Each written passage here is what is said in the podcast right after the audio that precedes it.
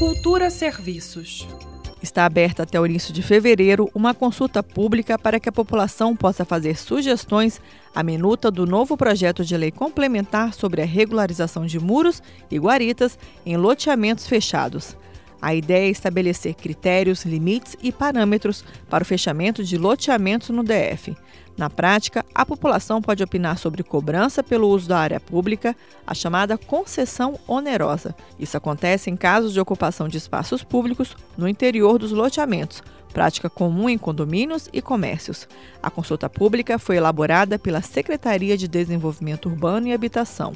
A minuta do projeto de lei, documentos e esclarecimentos sobre as contribuições encaminhadas podem ser consultadas no site sedu.df.gov.br. Lembrando que no final da palavra sedu acrescenta-se um H. A consulta pública ficará aberta até o dia 4 de fevereiro. Mais informações no site sedu.df.gov.br. Greta Noira para Cultura FM. Cultura FM